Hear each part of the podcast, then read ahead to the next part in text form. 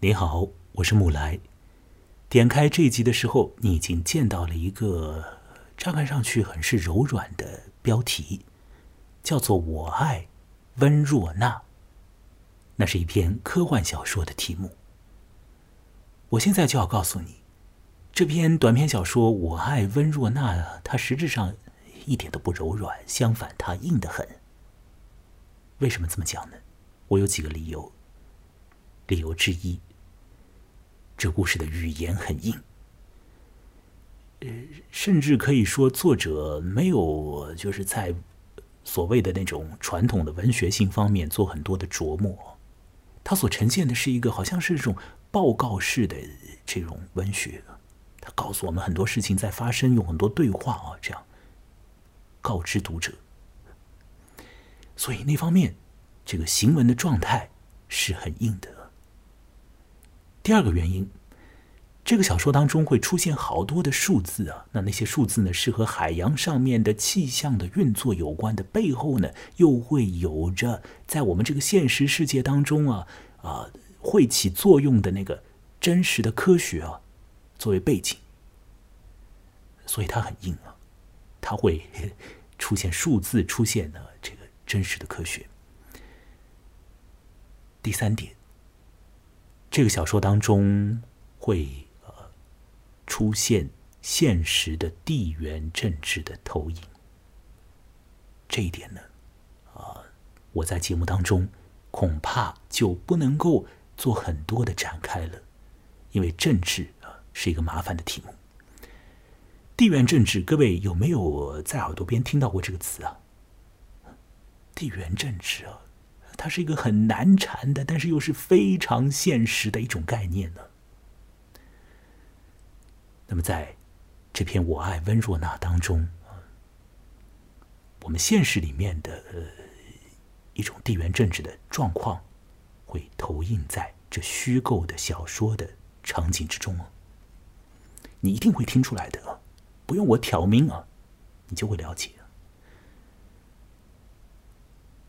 好了。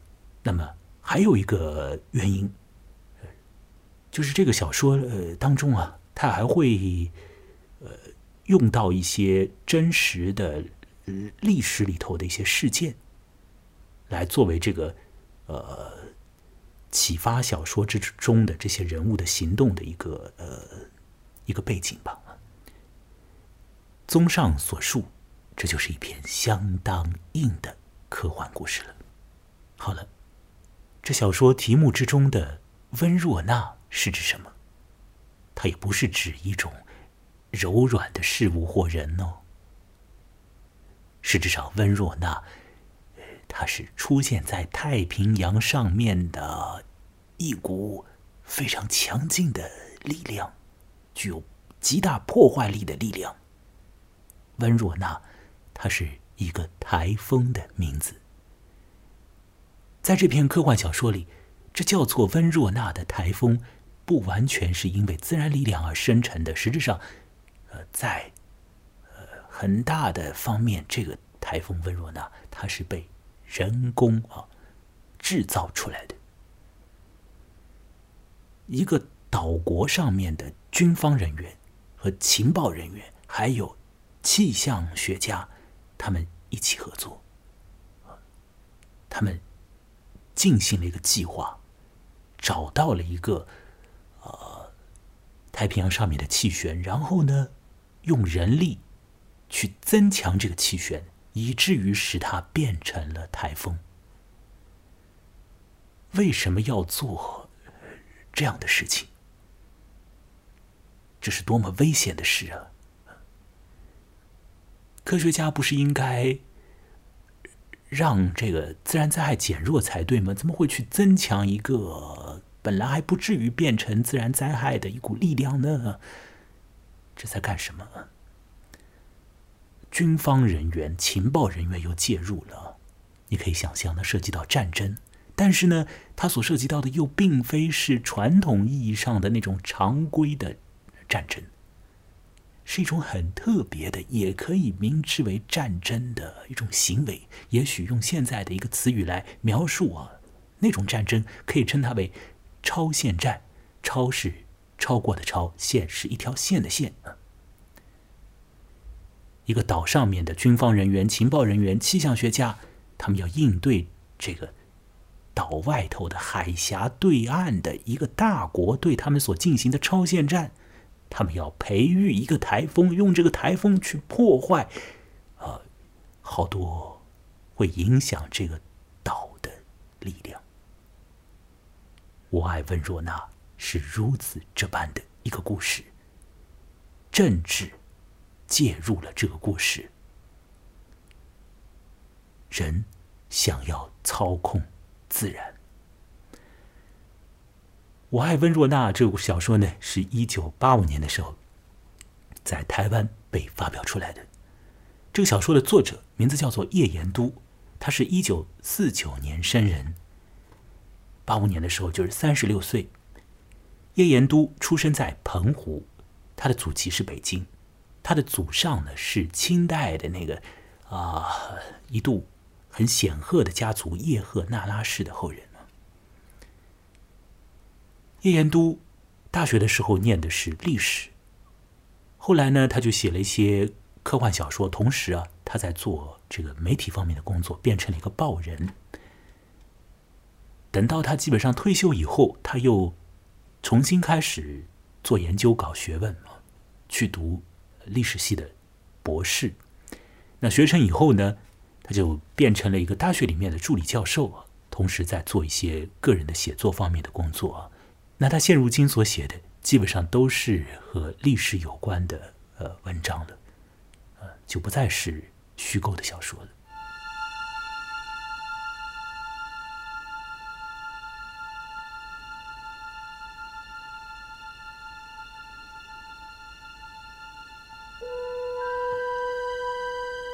在虚构的小说《我爱温若娜》里面，叶延都告诉了我们一种。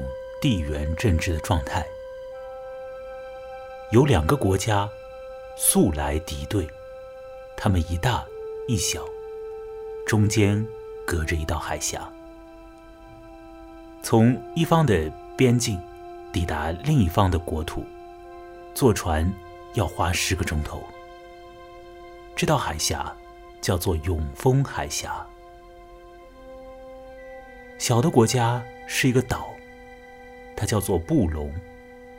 大的国家处在一位强悍的领导人的控制之下，那个国家被叫做加西亚。加西亚这个国家经济状态不是很好，相对于布隆岛而言就很差了。加西亚一直对于布隆虎视眈眈，这件事情，呃。布隆岛国上面的军情人员是完全了解的，国民也是晓得的。好了，我爱温若娜这个故事开始的时候，呃，就告诉我们某种侵袭就要到了。小说一开头就做了一个时间戳，说是侵袭来临之前的。五个月，什么样的清洗呢？我们往后看就会知道，那大国加西亚预备要对小国布隆发动一种行为，这种行为不是传统意义上的战争行为，但是它会带来这种不可控制的这种侵占的效果。至少会使得布隆岛国在一段时间里面陷入混乱的状态，然后加西亚国或许就会再度的出手，到了那个时候，可能就是真正的军事打击了。那么，这加西亚呃预备要对布隆做什么样的行动呢？根据军情人员的分析呢，在加西亚的这个海岸的边境上面，集结了许多军方人员，还有许多呃一般的民众。那透过很多的情报综合起来来研判，就是加西亚的领导人，一个很强悍的啊，力图要巩固他的领导地位的领导人，他想要的发动大批的难民去登陆到布隆岛上面，他想要在短时间之内用人海战术，使得许许多多很穷困的人。也许里头还混杂着一些军事人员，反正呢，这些各式人等啊，就坐着好多小船啊，渡过这个永丰海峡，一下子就抵达到这布隆的国境里头，使得布隆在一时之间呢，完全无从招架。前头已经讲了，加西亚这个国家的国力啊，在小说里面是有点弱的，至少在经济方面，所以。加西亚的国民实质上本身他们就有一些想要去布隆的，那么一部分的人可能是真实意愿就要去呃那个岛国，一部分的人是在一种秘密的军事的动员之下要去那边。反正要使用这种叫做难民的人啊，大引号的难民，大量的去侵扰布隆。在短时间之内，使得布隆疲于应对，使得布隆的政治啊陷入一种瘫痪的状态。因为布隆是呃民主政治的状态，所以在那边一旦出现了这个大量难民进入的话，那一定会引发社会上面的民众的啊各种各样的心理，那么就会引动这个政治的高层的呃，使得他们的很多的决策会被束缚住。那么加西亚国有了这个计划，那布隆又要怎样来应对呢？如果确有这个计划的话，如果确实会发生这样的这个侵袭，这个侵袭在所难免的话，那么布隆国的一个策略是要启动一个叫做维纳斯计划。这维纳斯计划就是制造台风，去摧毁那些。也许是难民，也许是军事人员的大量的涌向布隆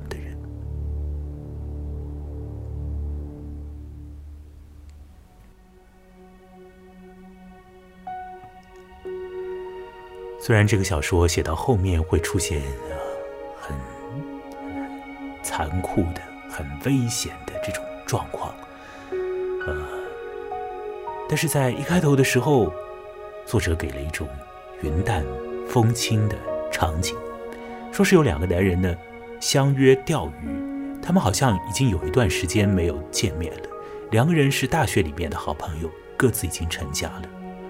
其中一个人叫做呃吴胜佳，他呢在气象局工作做研究；另外一位呢叫做邱瑞阳。邱瑞阳早先念的是历史，后来呢，他去做了什么工作呢？这工作呢，其实对绝大多数人都是要保密的。但是邱瑞阳却在钓鱼的时候就跟那位吴胜家讲明了。邱瑞阳讲，他在这个中央情报系统啊下面工作，那么他主要呢就是在研究素来对布隆持。敌对态度的这个加西亚国的一些动态，好，那吴胜家就说：“你怎么会把这种需要保密的事情都告诉我？”那吴胜家那个时候他的头脑没有反应过来，他不知道接下来实质上他的好朋友要给他一种任务了。那不久之后，邱瑞阳就向他的老朋友道明了。一些隐秘的事情。邱瑞阳要拉他的老友加入维纳斯计划。邱瑞阳告诉吴胜家，加西亚国，呃，他们已经铁了心要发动这个难民的侵扰的行动。而维纳斯计划就是要去找到一个热带气旋，然后呢，呃，将它放大，随后。用那台风去摧毁那些难民。吴胜家听到这些说法，他当然很诧异啊，他也不会马上就同意呃加入这个秘密行动的。他有很多问题啊，比如说，为什么说加西亚国就铁了心要发动这样的行动呢？那么邱瑞阳告诉他，主要是因为加西亚国有一个呃在控制着政权的一个强人，而这个强人的政权呢，可能因为很多现实的国内的问题啊，就没有办法牢牢的被他控制住了。国内的别的政治力量在呃想要夺权。那么，这位政治强人，他就必须要，呃，发动一个事情。那这个事情呢，军情人员研判下来啊，通过去观察这个加西亚的边境的这个行动啊，他们发现了边境上就集结了很多军事人员，还有这些林林种种的这种民众啊，在那边好像蠢蠢欲动。那么再加上分析，之前国际上面。出现过的一些事情，说是有一个国家，他们就是派了难民去侵扰另外一个邻国，随后呢，使得一块土地的归属啊，这上面就发生了模糊。那么，当那个国家做那样的行动得到了所谓的成效以后呢，加西亚国就对那个国家做了一个高层的访问，那军情人员就分析说。这样，去访问那个国家，就是为了要学习经验，学习用难民作为工具来侵扰另外一个国家，从中渔利的这种经验。吴胜家还有别的疑问：难民们如果要出来，当然会选择一个好天气出海，比如说在冬天出来，那个时候太平洋上面没有呃台风之类的。自然力啊，就算他们在夏天出来的话，呃，或者在夏秋出动的话，那也会听气象预报吧，选择一个好日子吧。那么邱瑞阳的回答是：首先，在冬天出发是不现实的，因为呢，冬天这个吹的风的方向啊啊不妙，小船是航不过来的，而这些难民呢，他们。一定会坐小船。加西亚国不会啊，把难民侵扰事件就做成是这个好像是一个国家动员的一个行为给国际社会看。他们一定会让国际社会认为，就是这些难民他们自己有一个组织，然后他们商定了一个日子啊，各自坐着自己的小船出来。那么这些小船在冬天的这种风的吹拂底下，不能够航行过来的，一定要在。呃，夏天或者秋天的时候行动才可以。那么那种时候，就是太平洋上面会有大的气旋的时候。天气预报当然会啊不断的发报啊。那么这些所谓的难民也会挑好日子，所以布隆国的一些情报人员要去做一些秘密的行动。呃，搅乱呃敌国的这个预报能力。那么布隆国本身呢，呃，气象预报机构也要啊，在某种程度上要配合这个军事行动。所以就是说，当有一个台风实质上是可以被培育、可以被放大啊，达到一个破坏力量的时候，那布隆国的气象预报机构要隐瞒这件事情的。这个维纳斯计划，就是在上述种种的这种呃推演底下，它就是一个可行的计划了。那么好了，人力如何去操弄自然力呢？这很难很难，基本上不可能，自然是不可控的。人力在自然面前是多么的渺小。要怎么做呢？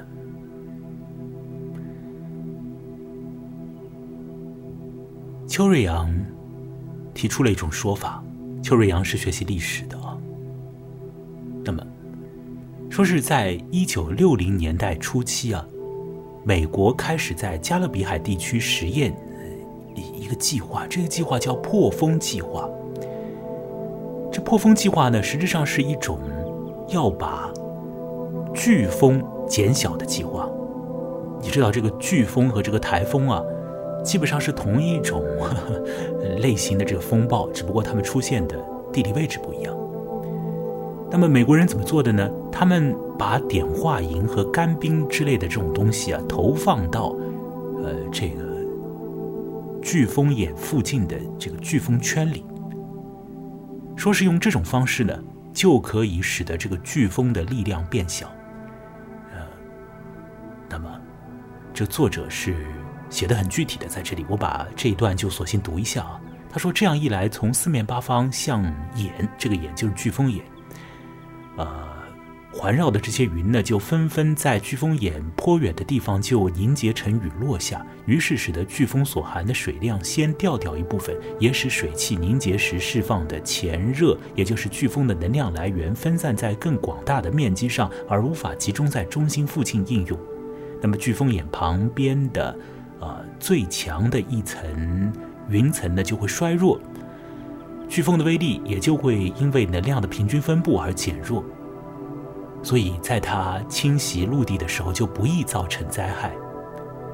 说是美国的一次实验是在一九六九年，以一个叫做黛比的飓风为目标做的，结果呢，在投洒碘化银的时间当中，这个代比飓风的风力的确是被减弱了。所以说，这美国的破风计划是一个。成功的计划，那么好了，破风计划是要把自然灾害减去，那反过来把自然灾害增强，怎么样呢？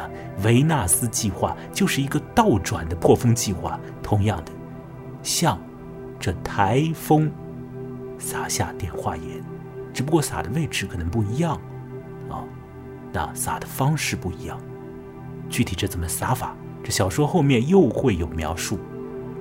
但是我对这些科学的东西是很木然的，所以这个我就不去明讲了。反正呢，某种逆向操作啊，操作也是用这个碘化盐来去对这个台风施加这影响啊，用军机到那边去撒点化盐。那小说里面的吴胜家后来他参加了维纳斯计划，他也就和军机啊共同出发啊。坐在上面，那么去一同完成了一系列的实验。当然，这些实验一开始的时候以一个呃这个小的风暴作为实验对象试试看，失败了。那后来呢，就是不断的摸索，总算是有了一点的成效。但是，但是这自然的力量究竟是很难被人驾驭的。所以，虽然说有成效，但是呢，人也根本就不能够完全的去掌控这个被培育出来的台风的力度，以及是更关键的就是这个台风的走向，这个台风的移动的路径，人还是不能够完全的去操纵的。那么，也许就要看你在哪里这个撒碘化盐，可能撒的多，撒的少少之类的，这个我具体不讲。反正呢，这个路径呢，你可以略加控制，但是不能完全被操控了。这些实验做的也可以讲是有点辛苦。吴胜家，呃，就是因为老朋友的情谊才去参与这样的计划的吗？当然不是。吴胜家作为布隆国民，他也知道加西亚对呃。布隆早就虎视眈眈了。那吴胜家已经成婚，他还有一个年幼的女儿。他想到家里头这种呃挺平静的生活，他就想，如果真的有战争来了，如果加西亚真的过来侵扰布隆，那么他作为一个平凡的。国民的这种，呃，生活也会被摧毁掉的。所以在考虑到自己的这个幸福的基础之上，再想到这个国家的利益，然后呢，他就同意了他老朋友的这维纳斯计划的邀请。当然，维纳斯计划里面本身已经有军方的气象人员在里头，反正呢，吴胜家也加入进去啊，一同乘着军机去撒这个电化盐，做了几番的实验，总算是略微有一些把握了。好了，那这时间呢，也是在不断的推移，从一开始的是夏季之初，就渐渐渐渐的就来到了。夏末甚至讲是秋初的时候，大概就是九月份的时候，而种种迹象显明啊，加西亚国的那领导人已经是坐不住了，他要启动这难民计划了。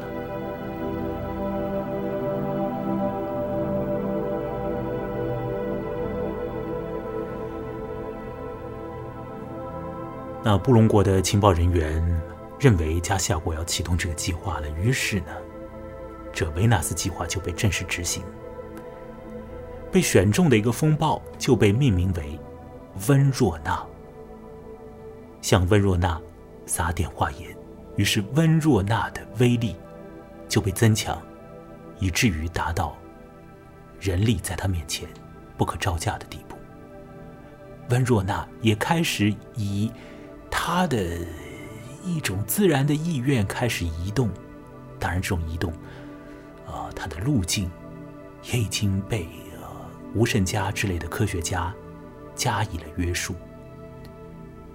所以，这个台风温若娜是要来了，它来了，自然会影响很多人。仅仅影响那些难民吗？也许不一定。如果台风的移动的方式出了问题的话，它就。不只是会影响到那些难民，它也会影响到布隆国的国民啊！而事实情况是后者。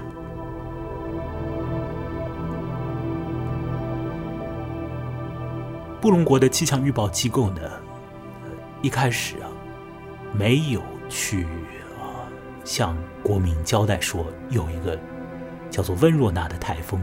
它已经生成，威力巨大，并且它可能影响到国人的生活。这当然是，呃，军方或者政府高层呢，是受益气象台的台长去隐瞒这样的情况的。呃，高层也认为这个温若娜她的行动的方向啊，会影响到。一部分的国民的生活，但是这个影响是在某种可以被牺牲的范围之内，这一点吴胜家也是知道，没有办法了，会有一定的牺牲，它就会造成的。可是呢，实质上有可能这个牺牲还会要更大一点。到了一定的程度，布隆国的气象机关啊，没有办法了。因为这个台风压境了，所以就只能够向民众发出台风警报。那这个时候，当然对于民众来说为时已晚。所以，当气象机关发出温若纳警报的时候啊，气象台里头可以讲是一片忙碌，也是一片紧张，一片混乱的。因为一发出这个警报啊，好多民众就开始纷纷的打电话进来啊。就质问这个气象台，你怎么到现在这个时间才发出如此紧张的一个警报啊？叫我们如何做好准备工作？这台风就要来了。那各种各样的民众都打来电话，以各种的这个态度，有的比较恳切一点的问怎么办，有的就是破口大骂，有的就是威胁了，说自己在国会里面有朋友，那就气象台的台长就等着看吧，诸如此类的，有的就是。来哭诉了，因为他自己有一个仓库啊之类的，那等一下就，也许这个仓库就会完蛋之类的，那他就破产。那吴胜家当时，他就一直在气象台里头监控这个温若娜，他也晓得气象台里边这些混乱的状态，可是没有什么办法，因为。在这自然力量面前，人的力量就仅仅只是如此。这台风温若娜，它影响到了布隆国，影响到。那么气象台的台长和吴胜家等等一些人，他们当然要做台面上的事情，就是要么引咎辞职，要么是被罢免了。呃，当然邱瑞阳那方会告诉他们说，不要紧的，台面上你们离开，可是台底下总理之类的人物会来接待你们的，因为一旦这维纳斯计划被完成了，那这功劳是很大的。好了，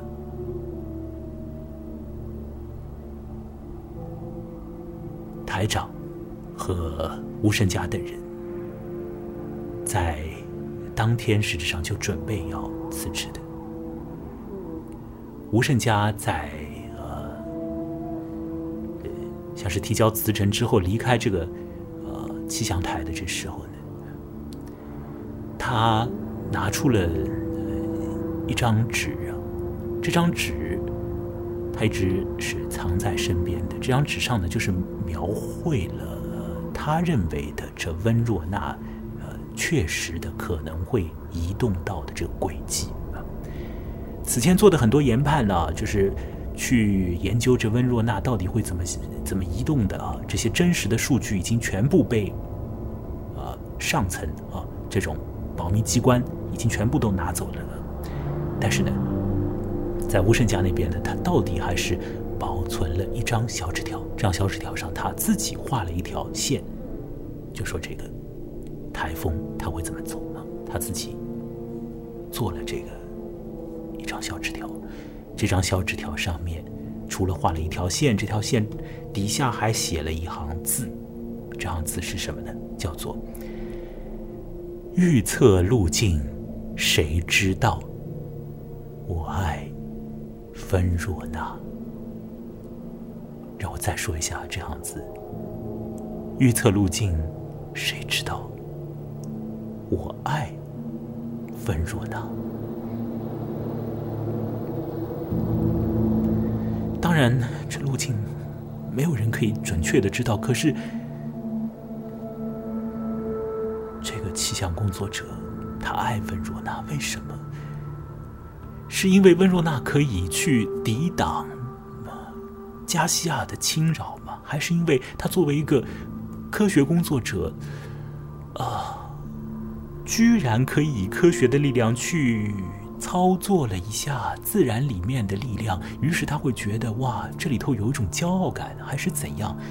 还是一个气象工作者的本能？当他面对啊这些惊人的自然力的时候，或者打引号的自然力的时候，他心中升起的那种奇怪的敬畏感。把“奇怪”两个字拿掉，这种敬畏感会。变形成一种爱，还是怎样的？反正无声加写，预测路径，谁知道？我爱温若娜。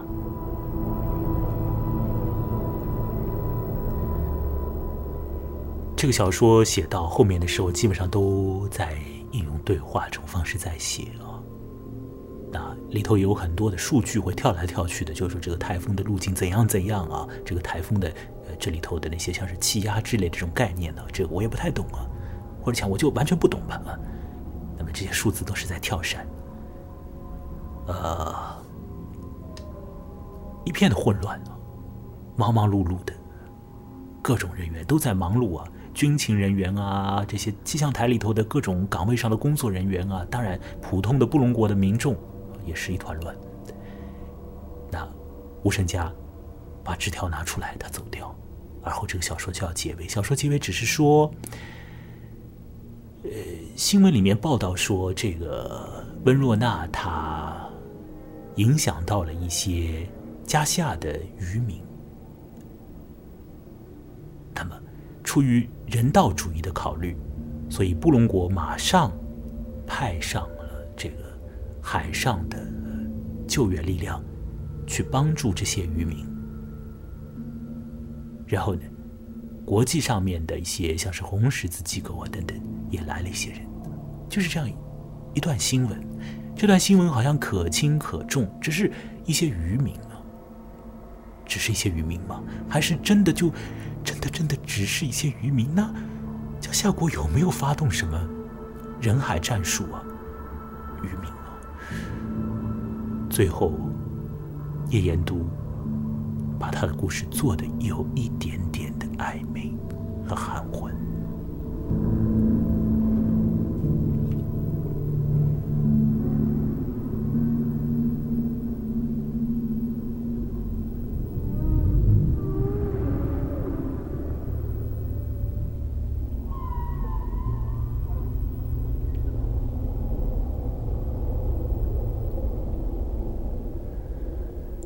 好了，我已经把我爱温若娜这个故事大体上的一些情况，呃，跟你说了一下。我用我的方式去转述这个故事的时候呢，自己也是在有的时候讲的有点苦恼，有的时候讲的也是有一种很激动的感觉哦。包括再加上我所选择的音乐，是不是啊？搭配起来，这种呃情绪自然会产生。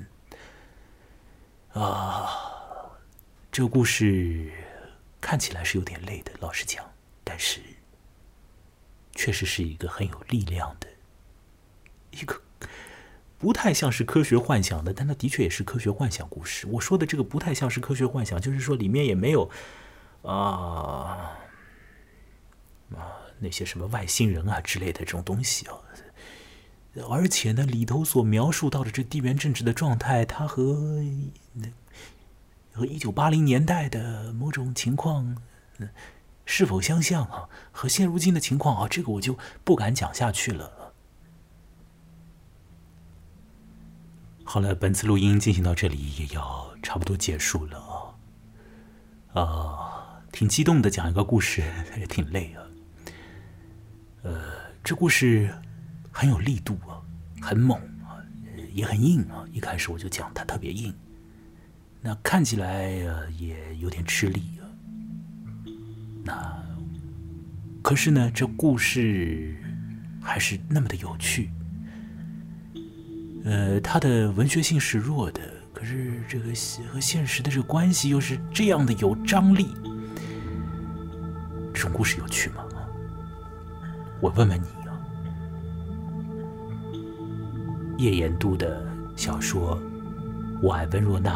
出自于一本叫做《海天龙战》的书，后来这本书被再版，在二零二零年的时候再版的时候，呃，有了一个呃别的名字，选择了呃那个书当中的另一个故事的标题作为标题。那新出版的书叫《绿猴劫》，绿是绿颜色的绿，猴是猴子的猴，劫是劫难的劫。这绿猴节和对于病毒的滥用有关。呃。真实和虚构，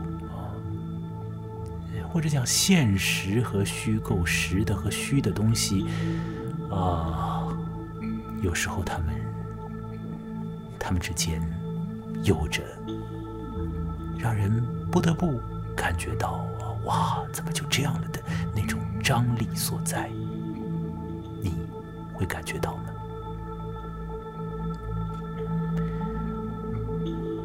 我也想在我的这个节目里头啊，引入各种类型的、各种状态的一些呃文学故事，或者是其他的一种故事，来说说。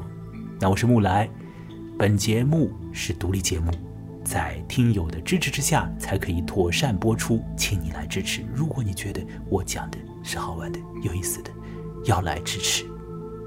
怎么支持呢？现实的打赏相当有帮助。怎么打赏？在微信公号上可以打赏，那你也可以直接添加我的微信私号，然后来帮助我，给予任何的帮助，现实的帮助或者其他方面的鼓舞，我都很需要。那么我的微信公号的名字叫做木来，本人也叫木来，羡慕的慕，过来的来。